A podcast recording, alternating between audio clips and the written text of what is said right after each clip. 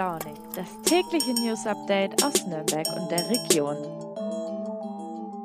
Einen wunderschönen guten Morgen zu Früh und Launig an diesem Dienstag, den 26. April. Ich hoffe, ihr habt gestern ausgiebig den Welttag der Pinguine gefeiert. Ich habe das auf jeden Fall gemacht und mir gleich nochmal eine Dokumentation über Pinguine reingezogen. Nur bestätigen, wie unglaublich süß diese Tiere sind. Aber am Wochenende, genauer genommen am Sonntagabend, gab es auch noch was anderes zu feiern. Und zwar die Präsidentschaftswahl in Frankreich. Ich denke, ich übertreibe nicht, wenn ich sage, dass ganz Europa aufatmet, dass sich Macron durchgesetzt hat gegen seine rechtspopulistische Konkurrentin Marine Le Pen. Und das auch doch relativ deutlich mit 58,55 Prozent der Stimmen. Allerdings muss man schon auch sagen, dass er in der Wahl vor fünf Jahren noch 66 Prozent der Stimmen bekommen hat. Auch Bundeskanzler Olaf Scholz ließ sich nicht nehmen, über Twitter zu gratulieren. Deine Wählerinnen und Wähler haben heute auch ein starkes Bekenntnis zu Europa gesendet, hat er noch am Sonntagabend auf Twitter geschrieben. Ja, und auch ich bin froh, dass demokratische Werte in unserem Nachbarland weiterhin ganz oben stehen. So, und jetzt kommen wir aber wieder zu regionalen Themen und starten mit der Themenübersicht. Als erstes spreche ich über die Kia Metropol Arena und das erste Konzert am Wochenende.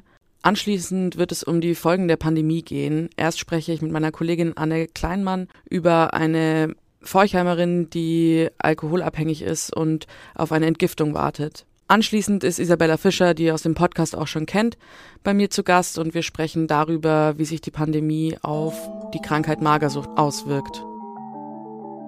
Ich weiß nicht, ob ihr sie schon kennt. Die Kia Metropol Arena ist in der Nähe von der Gustav-Adolf-Straße, also im Südwesten Nürnbergs, und dient nicht nur den Falcons als Basketballarena, sondern soll auf viele verschiedene Arten genutzt werden, also eine Mehrzweckhalle. Und am Samstag war es dann soweit, das erste Konzert wurde dort gespielt.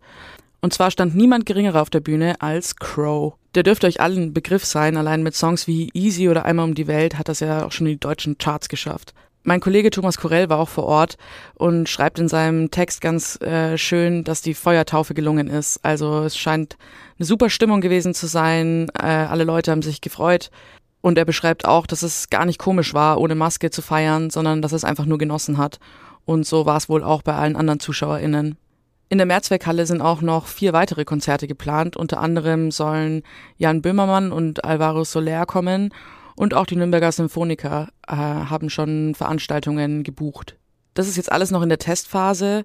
Also Verantwortliche sagen auch, es kann noch äh, optimiert werden und Sound- und Lichtequipment müssen noch installiert werden und äh, Catering und Stromanschlüsse. Also es kann noch verbessert werden, aber der Sound am Samstagabend hat wohl alle überzeugt. Also Crow war erst der Anfang. Wir dürfen uns im Nürnberger Südwesten noch auf viele weitere Veranstaltungen freuen und bis dahin können wir natürlich auch den Nürnberger Basketballern beim Gewinnen zuschauen.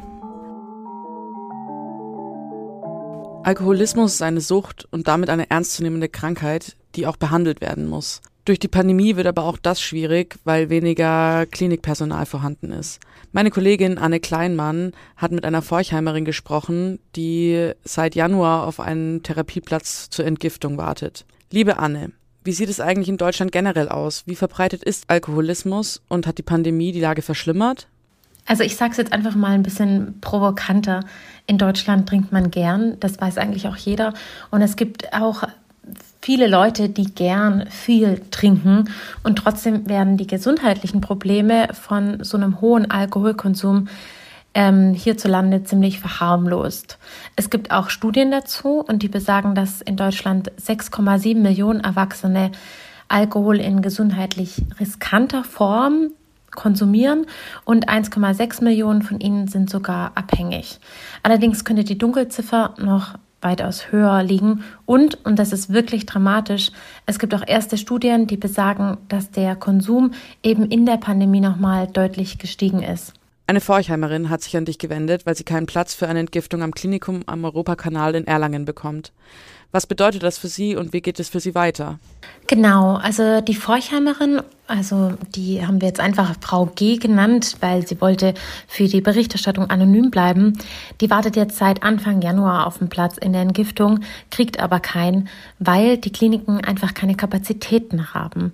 Also zum Beispiel das Klinikum am Europakanal in Erlangen, das hat eine offene Entgiftungsstation, aber die ist gerade nicht in Betrieb, weil wegen Covid das Klinikum einfach einen sehr hohen krankheitsbedingten Personalausfall hat. Das heißt, sie können einfach die Station gerade nicht betreiben. Und das ist natürlich keine gute Situation, weder für das Klinikum noch für die Frau.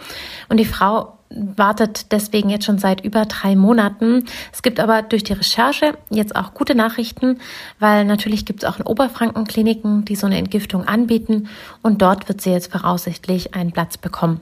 Können Alkoholabhängige auch selbst versuchen, vom Alkohol wegzukommen? Also so einen kalten Entzug sollte man in jedem Fall nicht machen, denn der kann lebensgefährlich sein. Also wir reden hier ja von chronisch abhängigen Menschen, also von solchen Menschen, die tagtäglich trinken. Und wenn die jetzt ganz plötzlich aufhören, Alkohol zu konsumieren, dann kann es zu einem sogenannten Delir kommen. Umgangssprachlich ähm, ist es wahrscheinlich besser bekannt als Delirium, also eine Bewusstseinsstörung und die kann tödlich verlaufen. Deswegen bekommt man dagegen beim Entzug in der Klinik Medikamente und wird sowieso die ganze Zeit überwacht. Aber wenn man das natürlich alleine zu Hause macht, dann hat man das nicht. Und deswegen raten auch Mediziner und Experten dazu, wenn man sich jetzt zum Beispiel für einen Entzug anmeldet und es dauert eine Weile, soll man tatsächlich lieber weiter trinken, bis man diesen Platz bekommt und nicht einfach selbstständig entscheiden, aufzuhören, weil das kann tragisch enden. Die letzten zwei Jahre waren maßgeblich vom Coronavirus geprägt. Das ging uns bestimmt allen persönlich so. Natürlich ging es der Gastro so, SchaustellerInnen und ganz, ganz vielen anderen Bereichen. Aber die Pandemie hat weitaus nicht nur wirtschaftlichen Schaden angerichtet, sondern sie ist auch auf die Psyche von vielen Menschen geschlagen. Und das kann sich natürlich auch immer unterschiedlich zeigen. Meine Kollegin Isa Fischer hat sich in ihrem Ressort Wissen damit beschäftigt, welchen Einfluss die Pandemie eigentlich auf magersüchtige Menschen hat. Also, liebe Isa, danke, dass du da bist. Welchen Einfluss hat denn Corona konkret auf das Thema Magersucht? Hi Vanessa. Ja, welchen Einfluss Corona auf das Thema Magersucht hat, zeigt sich ganz gut an der Geschichte von Lea. Sie heißt eigentlich anders. Lea ist 16 Jahre alt und Patientin der psychosomatischen Station für Kinder und Jugendliche am Klinikum in Nürnberg. Sie hat 20 Kilo insgesamt abgenommen und in den letzten Monaten, seitdem sie dort in Behandlung ist, 10 Kilo wieder zugenommen. Sie hält sich aber immer noch für zu dick und sagt, ja, weil sie einfach dieses gestörte Wahrnehmungsbild hat, sieht sie eigentlich gar nicht, dass sie immer noch total dünn ist. Und sie hat sich auch noch nie wirklich wohl in ihrem Körper gefühlt und irgendwann hat sie dann einfach immer weniger gegessen. Ja, der Chefarzt Patrick Nonell der psychosomatischen Station hat erzählt, der DPA nämlich, dass seit Beginn von Corona zunehmend magersüchtige Patientinnen auf seine Station kommen und es sind eineinhalb bis zweimal so viel wie vor der Pandemie. Auch der Bundesfachverband Essstörung sieht diese Entwicklung. Das Problem, ja, es fehlt an Therapieplätzen und auch in den stationären Einrichtungen wird es immer enger. Und noch eine Entwicklung lässt sich bereits sehen. Die Patientinnen, denn es sind meist Mädchen und junge Frauen, die werden immer jünger. Warum steigen die Zahlen? Ja, eine gesicherte Erklärung haben die Fachleute dafür nicht, nur eine Vermutung, die auch Patrick Nonell vom Klinikum teilt. Gerade Mädchen, die an der Magersucht erkranken, können Stress oft nicht gut verarbeiten, sagt er. Und in der Pandemie litten sie besonders stark unter der Verunsicherung und der Sorge, die Kontrolle zu verlieren. Und Nonell sagt, ihr Essverhalten zu kontrollieren ist eine Form Bewältigungsstrategie, um immer wieder mehr Kontrolle zu bekommen. Und was genau hat die Magersucht bei Lea denn ausgelöst und wie alt war sie da? Ja, was genau die Magersucht ausgelöst hat, kann auch die 16-jährige Lea heute nicht mehr so genau sagen. Während der Lockdown-Zeit sei sie viel alleine zu Hause gewesen, weil ihre Eltern trotzdem weiter arbeiten gingen. Sie hat gesagt, das hat es mir auf jeden Fall leichter gemacht, es zu verbergen. Sie habe einfach sehr unregelmäßig gegessen, Mahlzeiten ausgelassen oder sich nach Fressattacken übergeben. Ja, und ihre Eltern haben es nicht mitbekommen. Lea war damals 15 Jahre alt. Das ist ein typisches Alter für die Magersucht, aber auch schon acht- oder neunjährige werden behandelt. Und ein weiteres Problem für die Experten sind die sozialen Medien. Die Kinder und Jugendlichen werden nämlich schon immer früher mit diesem geschönten Bild konfrontiert und auf TikTok, Instagram und Co. oder auch in speziellen Magersuchtforen gibt es auch spezielle Hashtags. Dann sag uns doch noch, wie geht es denn Lea jetzt? Ja, in den vergangenen Monaten hat sich Lea Gramm für Gramm ins Leben zurückgekämpft, so kann man das tatsächlich sagen. Und sie hat wieder gelernt zu essen. Und sie hat gesagt, ich hoffe, dass es irgendwann Tage gibt, an denen ich mich so akzeptieren kann, wie ich bin. Ich will wieder ein normaler Teenager werden können. So, das war's dann auch wieder von mir. Eine gute Nachricht habe ich noch für euch und zwar wird ab morgen das Wetter wieder besser. Die Sonne kommt zurück. Wenn ihr Lust habt, schaut doch mal auf Fein raus vorbei. Da gibt's immer richtig gute Tipps, wie man das äh, gute Wetter am besten nutzen kann. So, damit verabschiede ich mich für heute. Ich freue mich schon auf morgen. Macht's gut und bis dann. Ciao, ciao.